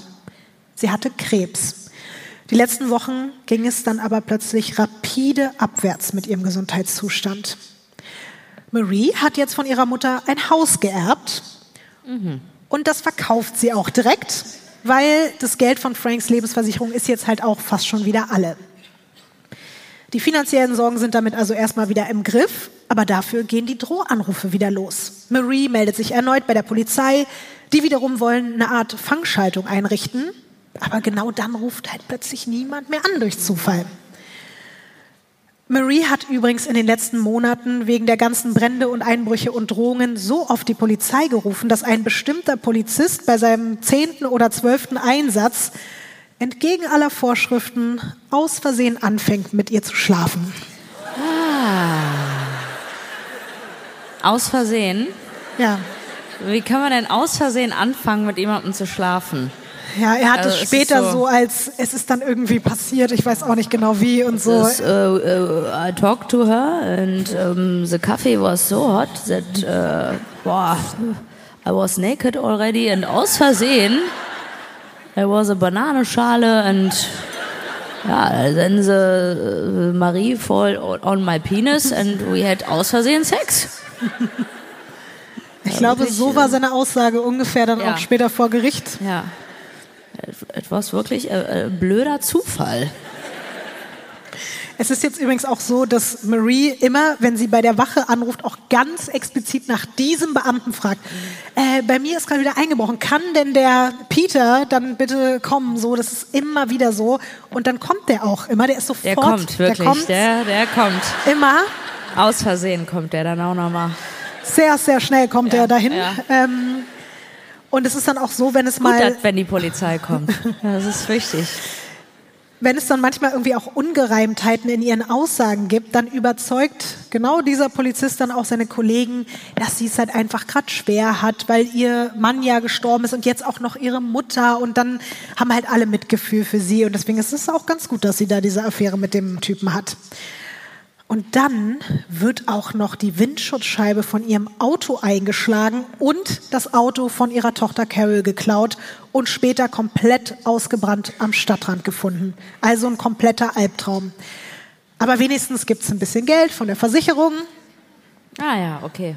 Als Marie dann aber auch noch feststellt, dass sie von einem fremden Auto verfolgt wird, hält sie es einfach nicht mehr aus. Und deswegen verkauft sie ihr Haus in Alabama und überredet ihren Sohn, dass sie zusammen mit Carol bei ihm und Theresa in Florida in ihr Haus einziehen darf, wo das Paar nämlich mittlerweile auch mit einem gemeinsamen Kind wohnt.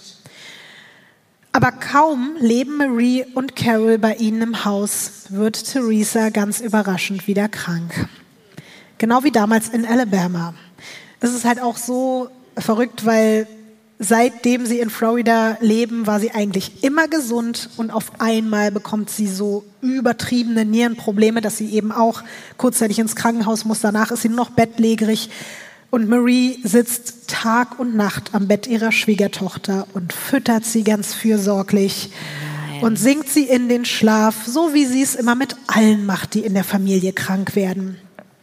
Trotzdem bittet Mike seine Mutter und Schwester nach nur wenigen Wochen dann schweren Herzens wieder auszuziehen, weil er sagt einfach, ey, in dieser Extremsituation ist das Haus hier einfach für vier Erwachsene zu eng.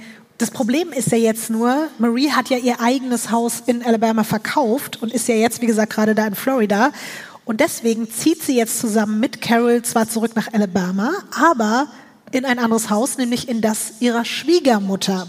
Das ist jetzt die Mutter ihres verstorbenen Ehemannes Frank und somit ja auch die zweite Großmutter ihrer beiden Kinder. Möchtest du mal raten, was kurz nach ihrem Einzug dort passiert? Ich glaube, die wird krank und muss ins Krankenhaus. Also erst bricht ein Feuer aus, Ah ja, vergessen, klar. ja, in der Waschküche und dann wird die Schwiegermutter krank. Sie bekommt Fieberschübe und Schmerzen, muss sich immer wieder übergeben. Die Ärzte finden nichts. Und dann wird auch noch die mittlerweile 18-jährige Carol krank. Sie hat ähnliche Symptome wie ihre Oma, aber zusätzlich kann sie ihre Hände und Füße teilweise nicht mehr spüren. Sie nimmt extrem ab und kann kaum noch alleine laufen. Marie, die unglaublich besorgte Mutter, geht mit ihr in fünf verschiedene Krankenhäuser. Dort findet man keine Ursache für ihre Beschwerden und deswegen wird sie einfach an den Psychiater weitergeleitet und man glaubt jetzt, dass ihre Probleme psychosomatisch sind. Ich habe schon Angst gehabt, dass es noch einen Exorzismus geben könnte. Stimmt, das hätte auf jeden Fall auch ganz gut gepasst.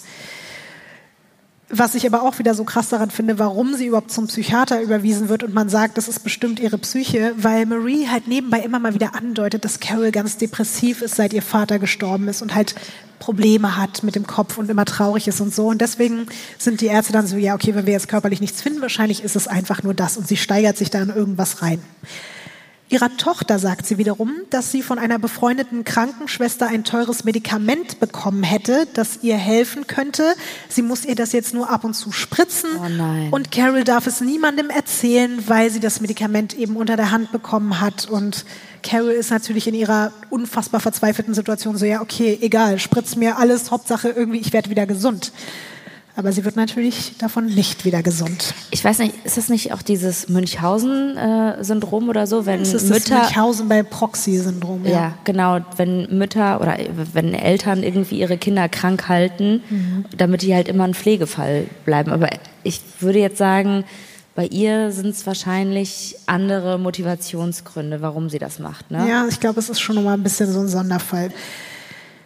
Zur gleichen Zeit, während es Carol jetzt immer schlechter geht, bekommt ihr Sohn Mike sehr unangenehme Anrufe. Alle möglichen Menschen und Firmen rufen bei ihm an und berichten, dass es auf seinen Namen einen Haufen Kreditkartenschulden gäbe.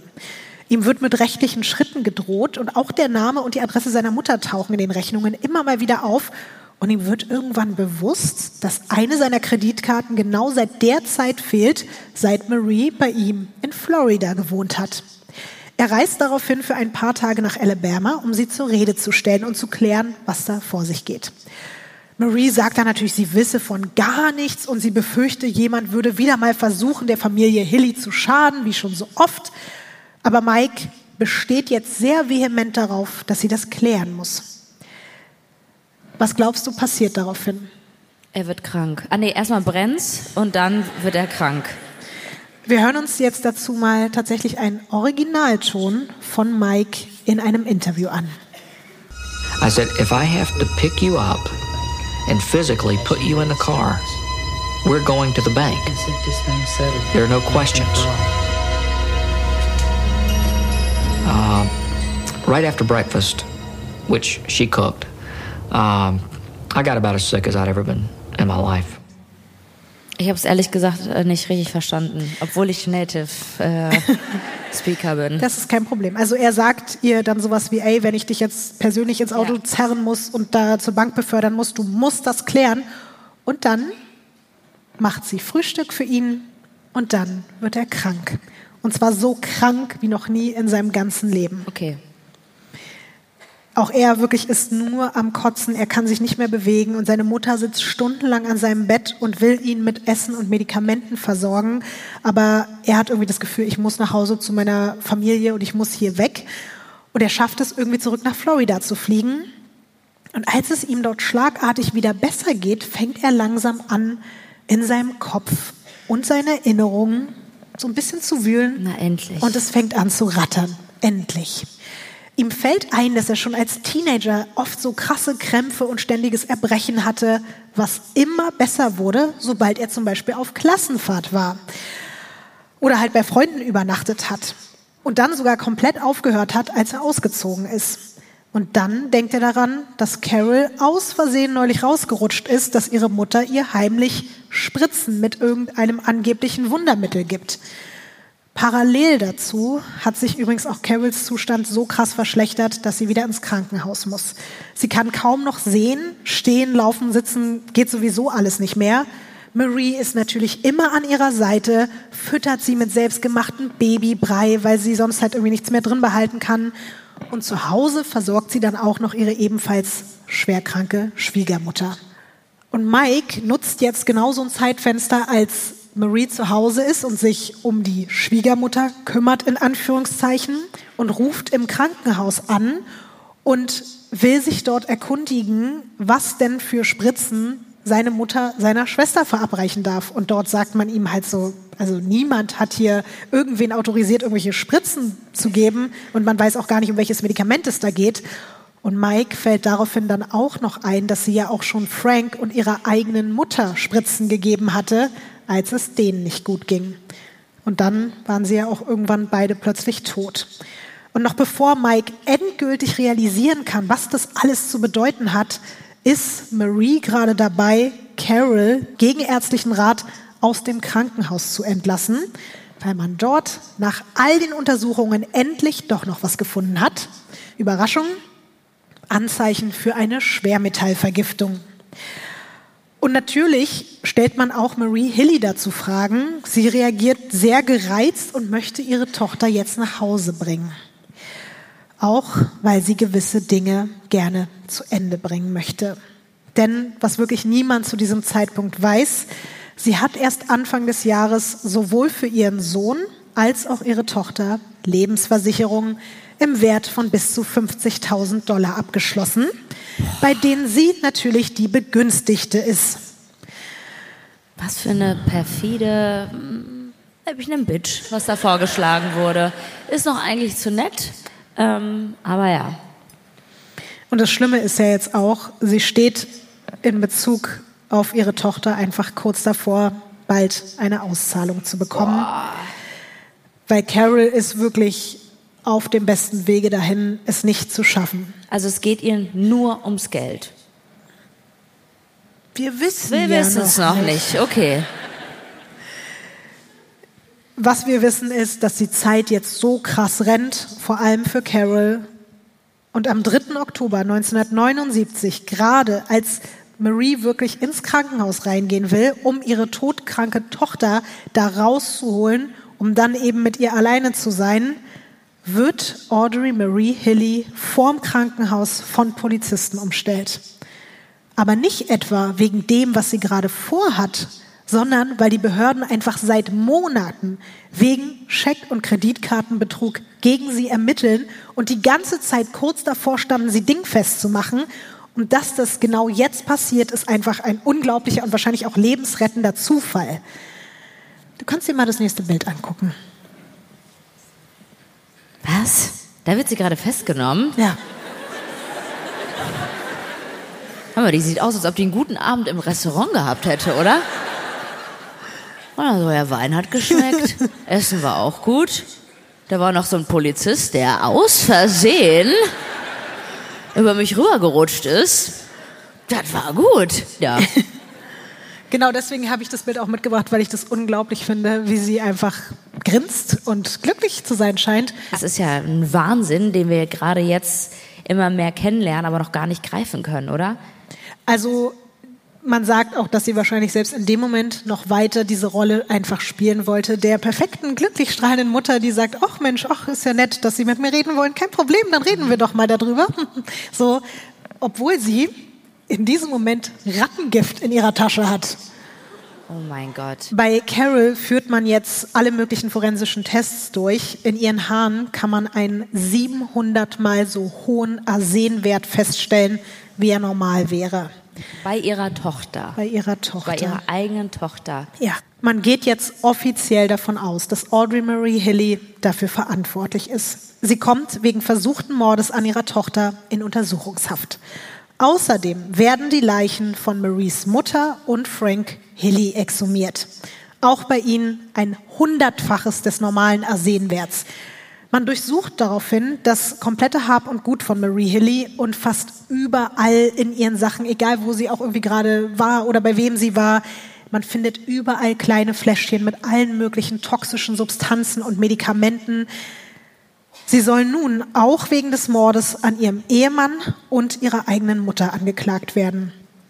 Ihr Mann hatte nie Hepatitis. Das war einfach eine Fehldiagnose im Krankenhaus, weil sie da auch wieder daneben stand und gesagt hat, ja, der hat doch, der hat Hepatitis. Und das wurde so lange gesagt und wenn man nicht so wirklich was gefunden hat, hat man einfach als Todesursache in die, in die Sterbeurkunde Hepatitis reingeschrieben. Und ihre Mutter hatte zwar Krebs, wäre daran aber einfach überhaupt nicht so schnell verstorben, wenn sie nicht die ganze Zeit irgendwie Gift jeden Tag bekommen hätte. Was glaubst du denn, wie geht man jetzt mit so einer potenziellen Mehrfachmörderin um, solange man jetzt auf den Beginn der, des Gerichtsverfahrens wartet? Ich weiß nicht, ob sie da irgendwelche Connections hat mit irgendwelchen anderen Polizisten oder so, mit denen sie sich gut versteht. Aber eigentlich müsste man sie festhalten, oder? Eigentlich dachte ich auch, dass Ja. man das müsste, aber sie kommt gegen eine Kaution von 10.000 Dollar auf freien Fuß. Am Sonntag, den 18. November 1979, stirbt dann auch noch die Mutter von Frank, bei der Maria bis zuletzt gewohnt hat. Auch bei ihr kann man hohe Mengen Arsen im Körper nachweisen. Man möchte Marie, die ja jetzt seit ein paar Tagen auf Kaution schön in der Freiheit unterwegs ist, dazu befragen, aber genau an diesem Tag findet man in einem verwüsteten Motelzimmer eine Notiz, auf der steht, dass Audrey Marie Hilly möglicherweise entführt wurde. Ah. Ja, ich würde jetzt mal nicht behaupten, dass ich selber geschrieben habe. Ne? Ich wollte dich gerade fragen, was ja. du glaubst, wer diese Notiz verfasst hat. Ich denke, ähm, ohne jetzt viel spoilern zu wollen, dass sie es selber war. Richtig. Aber hat sie es ausgeschnitten oder so selber geschrieben? Sie hat es geschrieben und sie hat halt auch wirklich geschrieben, möglicherweise entführt. Hä? Das ist halt das Krasse, weil genau das ist jetzt der Moment, in dem sie untertaucht und drei Jahre nicht geschnappt werden kann. Trotz Fahndung des FBIs in 19 Bundesstaaten. Sie wird von Agenten USA-weit, vor allen Dingen zum Beispiel in Friseur- und Schönheitssalons gesucht, in Boutiquen, aber auch in Kirchen, ohne Erfolg. Und jetzt, genau in diesen drei Jahren, passiert dann alles, was wir schon gehört haben. Also sie lernt als Robbie getarnt in Florida John kennen, erzählt ihm irgendwie von der verstorbenen Familie, zieht mit ihm nach New Hampshire, heiratet ihn, kreiert irgendwann die Zwillingsschwester Terry, die dann nach Robbies Tod ihren Platz übernimmt. Aber muss man nicht für eine Heirat auch so eine Geburtsurkunde oder so vorlegen? Sie hatte gefälschte Ah ja, okay. Sachen, hat sie auch teilweise ganz billig irgendwie kopiert und also auch alles so super wack, aber sie ist damit irgendwie durchgekommen. Und der eigentliche Plan jetzt hinter dieser ganzen Terry übernimmt Robbys Lebenssache war auch wieder meine Lebensversicherung, die sie für Robbie abgeschlossen hat. Aber an das Geld dafür ist sie nie rangekommen, weil da war es dann wirklich so, dass die Versicherung gesagt hat, nee, hier fehlen aber irgendwie Geburtsurkunden, hier fehlt das und so. Deswegen hat das überhaupt nicht geklappt. Und somit sind wir jetzt wieder im Jahr 1983. Also wir sind jetzt wieder im Hier und Jetzt sozusagen, kurz nach ihrer erneuten Festnahme und nachdem man sie dann nach Alabama überstellt hat. Auch davon gibt es jetzt ein Bild und das alleine wegen ihres Blickes später sehr, sehr bekannt geworden ist und tatsächlich später auch einige Buchcover geschmückt hat. Du darfst dir das natürlich angucken. Oh, wow. Das sieht richtig psycho aus, oder? Ich finde es so also das ist sowas, das verfolgt uns heute alle noch in den Träumen. Boah, das ist halt nämlich, weil wir so sehe ich aus, wenn mich jemand morgens weckt, äh, irgendwie viel zu früh, weißt du? Und sagt Guten Morgen. Ich glaube, das ist halt ihr wahres Gesicht und ihr wahrer Blick. Es ist wirklich dieses, dieses fiese Bild von ihr, so wie man sie eigentlich sehen müsste. Und da hat sie auch diese blondierten Haare als Ja. Terry, ne? Genau, da ist sie ja eigentlich quasi noch Terry, aber man sieht ja auch schon so, wie es rausgewachsen ist. Das finde ich auch so ein Sinnbild dafür, dass daraus kommt das, was sie eigentlich ist und sie versucht noch irgendwie sich zu verstecken, aber ihre Augen sagen komplett, wer sie ist. Nämlich wirklich mit auch, glaube ich, eine der schlimmsten Personen, die wir bei Weird Crimes jemals getroffen haben. Ich war wirklich, also, puff, diese Frau. Und es ist natürlich jetzt auch so, wie man es erwartet von ihr. Sie streitet alles ab. Sie sagt, es ist alles kompletter Quatsch. Aber man ist sich natürlich jetzt trotzdem während der laufenden Gerichtsverhandlung sicher, Audrey Marie Hilly hat ihren Mann, ihre Mutter, ihre Schwiegermutter und das ungeborene Kind ihrer Schwiegertochter auf dem Gewissen. Sie hat versucht, ihre Tochter, ihren Sohn und seine Frau umzubringen.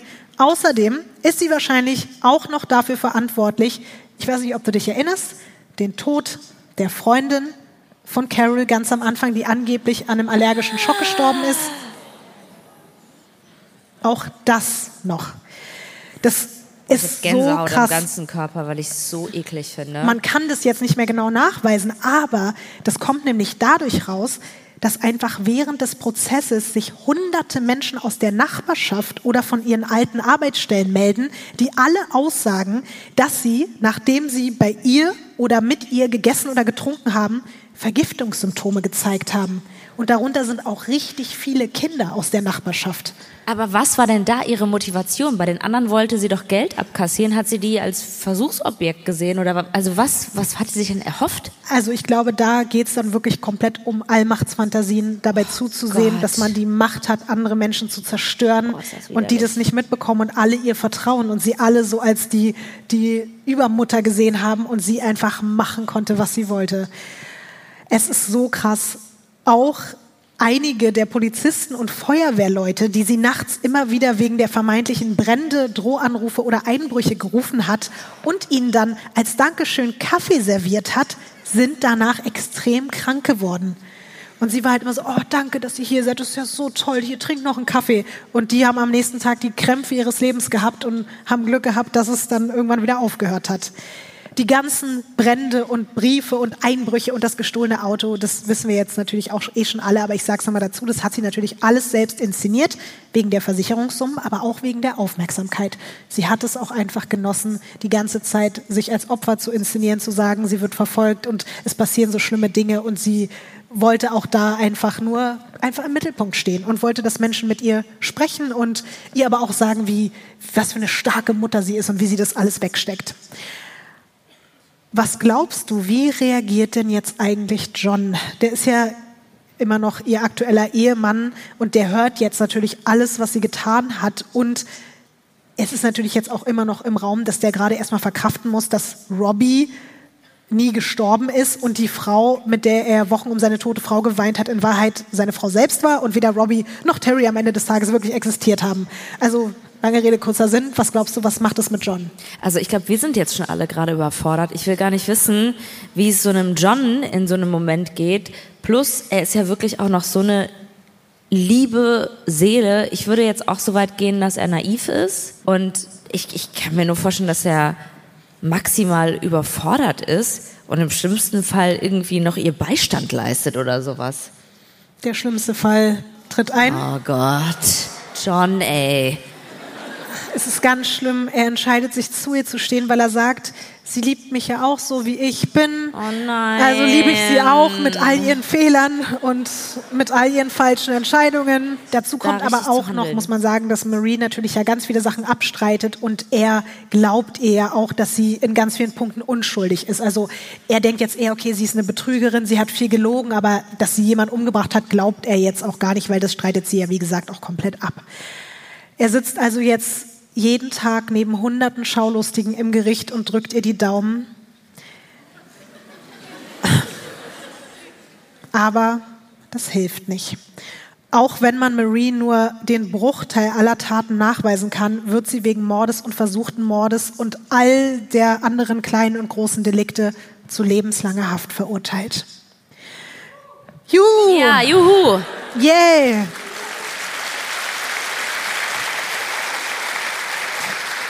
Aber Oh nein, Lotti. freut euch bitte nicht zu früh. Der zuständige FBI Special Agent, den wir heute schon mal gehört haben, der hat in einem Interview auch noch mal eine ziemlich treffende Zusammenfassung von Audrey Marie Hillys kriminellen Charakterzügen gegeben und da hören wir mal rein. Marie was a she was a cunning and devious person. I mean, she, she was a master of deceit. Um, she was manipulative, destructive. Um, she was very flirtatious. She was very dangerous. Ja, aber typisch halt auch für so PsychopathInnen, ne? Und er hat sie ja auch, finde ich, auch schon krass, das sozusagen, er hat sie eine Meisterin der Täuschung genannt. Und genau das wird sich selbst im Knast wieder bestätigen. Nein. In den folgenden fünf Jahren schafft sie es als verurteilte Mörderin, alle Insassinnen und Aufseher in einem Hochsicherheitsgefängnis davon zu überzeugen, dass sie eine extrem zuverlässige, vertrauenswürdige Person ist.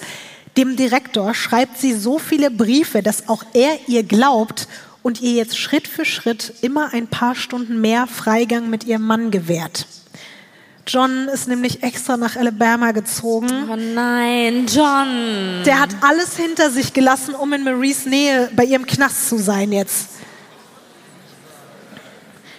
Am 19. Februar 1987, bei ihrem inzwischen fünften Freigang, darf sie sogar, sie hat vom Knastdirektor höchstpersönlich dafür die Erlaubnis bekommen, mehrere Nächte mit John draußen bleiben. Eine verurteilte Mörderin. So. Serienmörderin. Ja, ich finde es absurd. Die darf drei Nächte wegbleiben. John holt sie ab und die beiden nehmen sich ein Hotelzimmer. Und am dritten und letzten Morgen überredet Marie John, dass sie entgegen aller Regeln unbedingt alleine zu den Gräbern ihrer Eltern gehen möchte. Sie möchte mit ihren Eltern alleine beten und John soll kurz mal noch warten und sie treffen sich dann später wieder. Und John hat sich so gedacht, ja, das safe will die das machen. Kann ich auch verstehen. Er war natürlich so ein bisschen so, hat widerwillig zugestimmt, aber na ja, wenn Marie das glücklich macht und dann ist es okay. Ein paar Stunden später findet John im Hotelzimmer eine Notiz. Ah, möglicherweise entführt. Dieses Mal bittet Marie um Verzeihung und um eine Gnadenfrist, bevor er irgendwem Bescheid gibt, weil sie weg ist. Aber John ruft zum Glück wenigstens sofort beim Gefängnisdirektor an. Innerhalb weniger Stunden wird Audrey Marie Hilly an allen Flughäfen, Bahnhöfen und Highway-Raststätten in Alabama gesucht. Aber wie schon bei ihrer ersten Flucht gibt's keine Spur von ihr. Meinst du, sie schafft es dieses Mal endgültig, sich ihrer Strafe zu entziehen? Ich will einfach hoffen, nein. Und dabei bleiben, also nein. Am vierten Tag von Maries Flucht wird sie regungslos unter der Terrasse eines Hauses in ihrem Heimatort entdeckt. Sie hat eine schwere Unterkühlung, weil sie sich anscheinend tagelang nachts bei Minusgraden im Wald versteckt hat. Und infolgedessen hat sie einen Herzinfarkt erlitten. Ein gerufener Notarzt versucht noch, sie zu reanimieren. Aber am 26. Februar um 17.05 Uhr wird sie mit 53 Jahren für tot erklärt. Man kann also sagen, dass sie es tatsächlich auf eine Art geschafft hat, sich ihrer Strafe zu entziehen. Ich weiß nicht, Leute. Ich wollte jetzt auch nicht, Ja. eigentlich weiß ich nicht, Ja. weil ich finde es auch eher schlimm. Ne? Sie, Ja. also sie hat halt einfach sich dem entzogen, dass sie jetzt für den Rest ihres Lebens im Knast sitzt. Ja. Natürlich hat sie es nicht freiwillig gemacht, weil sie wollte nicht sterben, sie wollte abhauen. Bis heute weiß niemand so richtig, wie ihr eigentlicher Fluchtplan ausgesehen hätte und durch ihren Tod hat sie natürlich auch wirklich alle möglichen Geständnisse oder Erklärungen oder vielleicht auch Entschuldigungen, so vor allen Dingen ihren Kindern gegenüber, mit ins Grab genommen. Und apropos Grab, e- ehrlich gesagt, ich habe da wirklich gedacht, die wollen mich verarschen. Die haben Audrey Marie Hilly in einem Familiengrab neben Frank Hilly beerdigt. Den Wer hat Mann- denn das entschieden? Es wurde dann einfach so behördlich gemacht, weil die das Familiengrab eh schon zusammen irgendwann mal angemietet hatten. Und dann, also ich finde das einfach, ich finde das so schlimm, weil das ist der Mann, den sie ermordet hat und der kann nicht mal auf dem Friedhof in Ruhe Frieden finden, weil sie neben ihm liegt so. Ich finde es ganz schlimm. Und auch die Geschichte von John geht nicht gut aus. Oh nein. John ist ja ihretwegen nach Alabama gekommen. Der hat seine komplette Familie und seine Freunde in New Hampshire verlassen dafür. Und nach ihrem Tod hat er sich einfach nicht so richtig zurückgetraut, weil er dachte, die denken jetzt alle von mir, ich bin ein Trottel und Ja, aber ja. Und deswegen hat er dann angefangen, dort in einem Motel zu arbeiten. Und dort wollte er 1989 einen Streit schlichten und wurde dabei erschossen. Oh nein, John. Das passt so zu ihm, oder? Und viele sagen auch, dass sie ihn auf eine Art auch auf dem Gewissen hat. Jetzt kommt aber die gute Nachricht, falls wir uns das oder ihr euch das gefragt habt oder du dich das gefragt hast. Carol hat übrigens damals knapp überlebt. Auch Mike hat überlebt, das haben wir uns vielleicht schon gedacht. Beide leben bis heute. Es geht ihnen den Umständen entsprechend soweit gut, aber Carol hat bis heute mit den gesundheitlichen Folgen der chronischen Vergiftungen zu kämpfen. Und weil man bei solchen Geschichten ja immer so ein bisschen dazu neigt, sich zu denken, so sind die alle irgendwie komplett bescheuert und warum checken die das nicht? Und es mussten sich eben auch so Leute wie John anhören, deswegen hat er sich ja auch nicht zurück nach Hause getraut, aber auch Carol und Mike und alle anderen, die halt Marie Hilly vertraut haben, würde ich abschließend gerne nochmal Mike zu Wort kommen lassen. Und der hat nochmal so ein bisschen was über die manipulative Kraft seiner Mutter gesagt. Und das finde ich schon nochmal sehr, sehr beeindruckend. My mother had a lot of charisma and charm, and she knew how to use that. Uh, she had the ability to make you believe what she was saying, uh, even if you knew that it was an outright lie. Uh, She had the ability to make you believe that you were the most important thing in her life. And that could have been the furthest thing from the truth. Also er hat gesagt, meine Mutter hatte viel Charisma und Charme und sie hat sich das zunutze gemacht. Sie konnte einen alles glauben lassen, was sie sagt, selbst wenn man wusste, dass es eine glatte Lüge war. Und sie hatte die Fähigkeit, dir das Gefühl zu geben, dass du das Wichtigste in ihrem Leben bist, obwohl das nicht weiter von der Wahrheit hätte entfernt sein können. Also auch wenn das jetzt hier zum Schluss vielleicht nicht das leichteste Ende ist, wollte ich einfach nochmal daran erinnern, dass man eben nicht den Menschen die Schuld geben darf, die auf Psychopathen reinfallen, sondern halt den Psychopathen selbst. Das war mir nochmal ganz Das wichtig. ist mir auch zu sagen. wichtig. Ähm, ich glaube, man kann jetzt hier sitzen, du erzählst die Geschichte, wir sind alle nicht davon betroffen in dem Moment und man kriegt das irgendwie so rational mit, ne? Irgendwie oder hat selber dann diesen rationalen Verstand. Ähm, und aber ich glaube, wenn man in so einer Situation ist und selbst wenn ähm, man irgendwo in einer U-Bahn-Station ist und da kommt eine Person und bietet einem eine Anti-Fluchkerze an, finde ich, kann man schon mal auch denken, ja, das, was die Person da alles sagt, die hat sehr viel Charisma und das klingt gut und richtig. Da kann man auch schon mal drauf reinfallen. Man sollte halt nur aus seinen Fehlern lernen.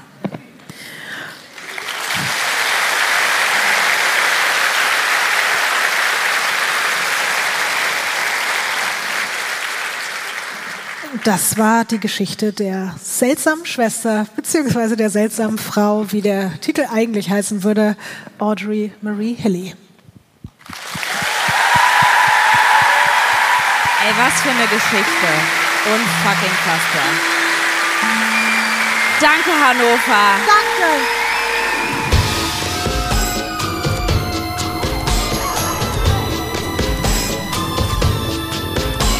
Weird Crimes ist ein Studio Womans Original nach einer Schnapsidee von Visavi und Ines Agnoli. Skript und Recherche Visavi. Executive Producer Konstantin Seidenstücker. Produktion und Redaktion Sarah Omar. Assistant Producer Peace Solomon Obong. Musik, Ton und Schnitt Christian Pfeiffer und Chris Kahles.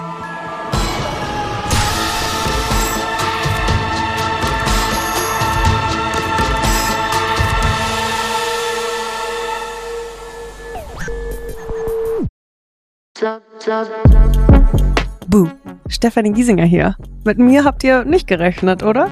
Ich bin nur kurz hier, um euch über meinen Podcast zu erzählen, G-Spot. Bei dem spreche ich über alle möglichen Themen, wie zum Beispiel Sex, Feminismus, Beziehungen und auch vergangene Beziehungen. In der aktuellen Folge spreche ich mit meinem Ex-Partner Markus Butler über alles, was wir so erlebt haben, was wir vielleicht sogar bereuen, wie wir uns jetzt fühlen, wie wir Liebe sehen und was wir uns für die Zukunft wünschen. Also, falls ihr Lust habt reinzuhören, würde ich mich sehr freuen. Bis dann!